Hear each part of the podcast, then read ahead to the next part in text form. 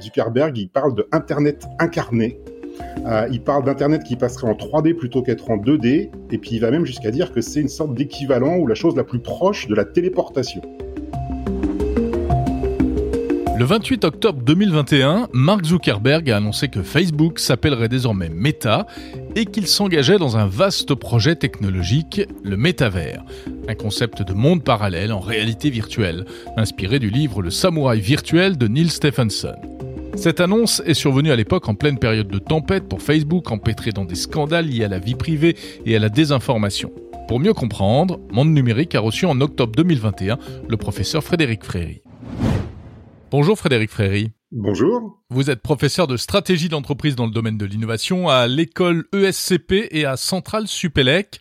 Alors que vous inspire ce métaverse à la Facebook? C'est le futur d'Internet, comme le dit Mark Zuckerberg, ou bien c'est euh, ce qu'on va appeler du, bullshit marketing, pour faire court? La, première chose que je voudrais rappeler, c'est que Facebook, c'est une entreprise qui a été créée il y a 17 ans, et donc c'est la plus jeune des GAFAM.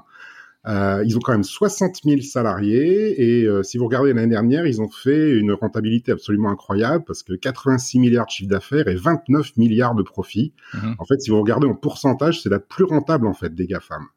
Mais vu que c'est la plus jeune, c'est aussi celle qui a la plus petite valorisation en bourse hein, parmi les cinq. Et euh, je crois que ces éléments-là de comparaison avec les autres, c'est quelque chose qui va être assez important dans notre discussion. Euh, moi, ce que j'ai compris hein, sur le métaverse, alors comme vous l'avez dit, c'est une assez vieille idée, hein, ça vient d'un roman au départ, hein, euh, qui date de 92, je crois, mais enfin on pense tous un petit peu à, Ready Player One, euh, bien sûr, le, le, roman et le film de Spielberg.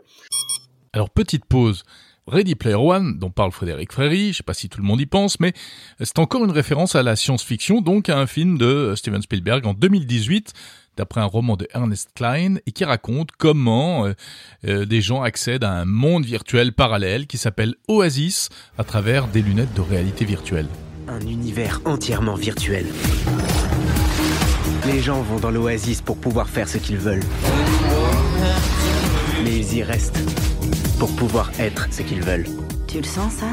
Moi, je crois qu'il y, a trois grandes manières de comprendre ça. Alors, il y a, il y a un truc qui est complètement conceptuel. Euh, Zuckerberg, il parle de Internet incarné. Euh, il parle d'Internet qui passerait en 3D plutôt qu'être en 2D. Et puis, il va même jusqu'à dire que c'est une sorte d'équivalent ou la chose la plus proche de la téléportation. C'est assez conceptuel. D'une manière plus technique, en fait, c'est une sorte d'hybridation de réalité virtuelle, de réalité augmentée, d'hologramme et de réalité physique. C'est-à-dire c'est un petit peu Ready Player One, mais ça ressemblerait un petit peu aussi au Conseil des Jedi euh, dans Star Wars. Vous avez des gens qui sont présents en hologramme. Oui, oui, tout à fait. Et puis, manière euh, beaucoup plus concrète, moi j'ai l'impression, hein, c'est que c'est aussi une interconnexion avec plein de plateformes, euh, certaines déjà existantes, hein, de jeux, de divertissement, de travail, de sport. par exemple, maintenant il y a des concerts sur Fortnite. Euh, et donc, on se met à utiliser des plateformes pour des choses pour lesquelles elles sont pas faites. Et euh, je crois que vous avez utilisé l'environnement de travail qu'a lancé euh, Facebook. Hein, oui, Workrooms. Voilà. Euh, bah, ça procède, à mon sens, tout à fait de, cette, logique-là. Alors, après, pourquoi Facebook s'intéresse à ça? Moi, il me semble qu'il y, y, y, a trois grandes manières de le voir. Euh, il y a une manière stratégique d'abord, c'est que euh, pour ces GAFAM, il y a un problème de base, euh, c'est qu'il y a une saturation de l'attention. Euh, C'est-à-dire que bah il y a que 24 heures par jour, ils sont tous à essayer de nous solliciter en permanence et euh, bah, comme dit le patron de Netflix, hein, mon principal concurrent c'est le sommeil. Et donc, euh, bah, comment dépasser cette saturation? Bah, L'idée, ce serait de créer une espèce de métacouche, en fait, qui rassemble un petit peu tout le monde, une espèce de plateforme des plateformes, un écosystème des écosystèmes. Et ça, faut reconnaître que s'ils arrivent à faire ça, ce serait bah, ce dont on rêve toujours dans la Silicon Valley, c'est-à-dire la, prochaine grande chose, hein, le next big thing. Euh, une nouvelle fois, Facebook, qui a 17 ans, hein, c'est un ado, euh, ils ont maintenant quand même 2,9 milliards d'utilisateurs. Et là encore, on peut se dire que si vous regardez par rapport au nombre d'internautes sur Terre, et ceux qui ont le droit de s'en servir de Facebook, donc faut enlever les Chinois, bah il y a à peu près tout le monde en fait déjà euh, avec Facebook, avec Instagram et avec WhatsApp, ils ont déjà tout le monde. Donc les, les perspectives de croissance, elles sont pas si gigantesques que ça. Euh, Zuckerberg, il a 37 ans, euh, il est encore là pour très longtemps. qu'est-ce qu'il a encore à prouver, franchement, euh, et qu'est-ce qu'il peut faire pour se distinguer des autres? Euh, et donc, moi, je trouve que cette idée de métacouche, euh, pour essayer de, de dépasser la saturation de l'attention, puis surtout d'aller vraiment sur la prochaine chose incroyable. Hein. Il dit que le métaverse, c'est à peu près l'équivalent de ce qu'a été euh, Internet sur le mobile. Donc, il y a vraiment une idée stratégique de dépasser la limite de croissance qu'il peut y avoir pour, pour un site comme Facebook. Ça, c'est mhm. une motivation stratégique. Mhm.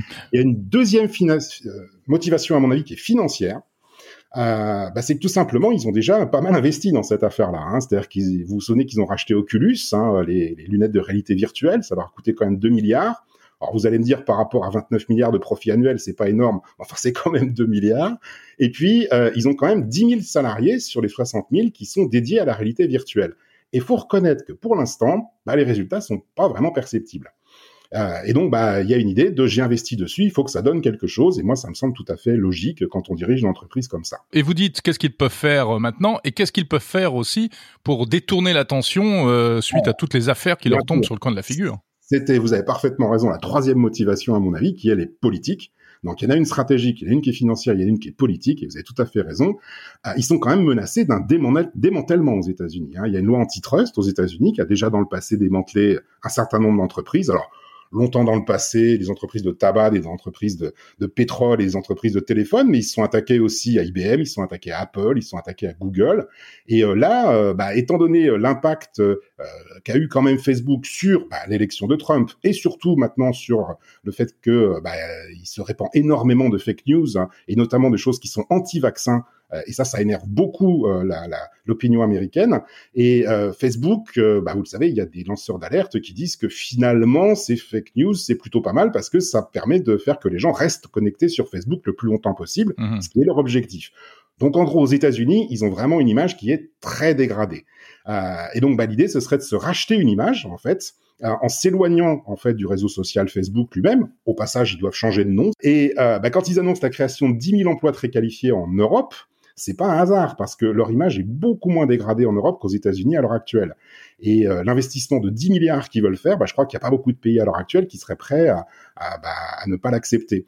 Et donc il y a aussi une dimension politique qui est de bah, détourner l'attention de ce qu'a été Facebook et euh, les éventuels problèmes qu'on peut y attacher, et c'est tout à fait juste, pour passer à vraiment complètement autre chose euh, et sortir un petit peu de ce piège d'un risque de démantèlement. Est-ce que, au-delà de Facebook, vous pensez que ça peut changer le paysage du numérique? Est-ce que d'autres entreprises ont intérêt à se lancer là-dedans? GAFAM ou euh, simplement euh, entreprises euh, européennes même également? Oui, alors GAFAM, je suis pas sûr parce que c'est pas les premiers qui auront intérêt à y aller. Hein. Si c'est si Facebook qui s'occupe en quelque sorte de de, de la sous-couche euh, des espèces de, de, de système d'exploitation généralisé de tout ça, euh, évidemment qu'ils voudront pas trop y aller les premiers.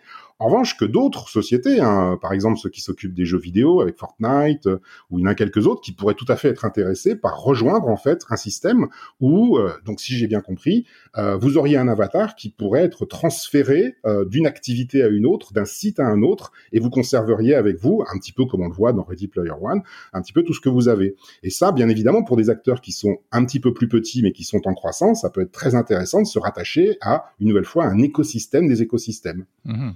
une sorte de Facebook Connect en 3D, quoi. Euh, en 3D sur l'ensemble de voilà sur l'ensemble de vos activités sur Internet. Mhm. Alors évidemment, évidemment, Facebook euh, euh, crie haut et fort que non, non, non, le métaverse n'appartiendra à personne et certainement pas à eux. évidemment, ils vont pas dire le contraire parce que sinon on le laisserait pas faire.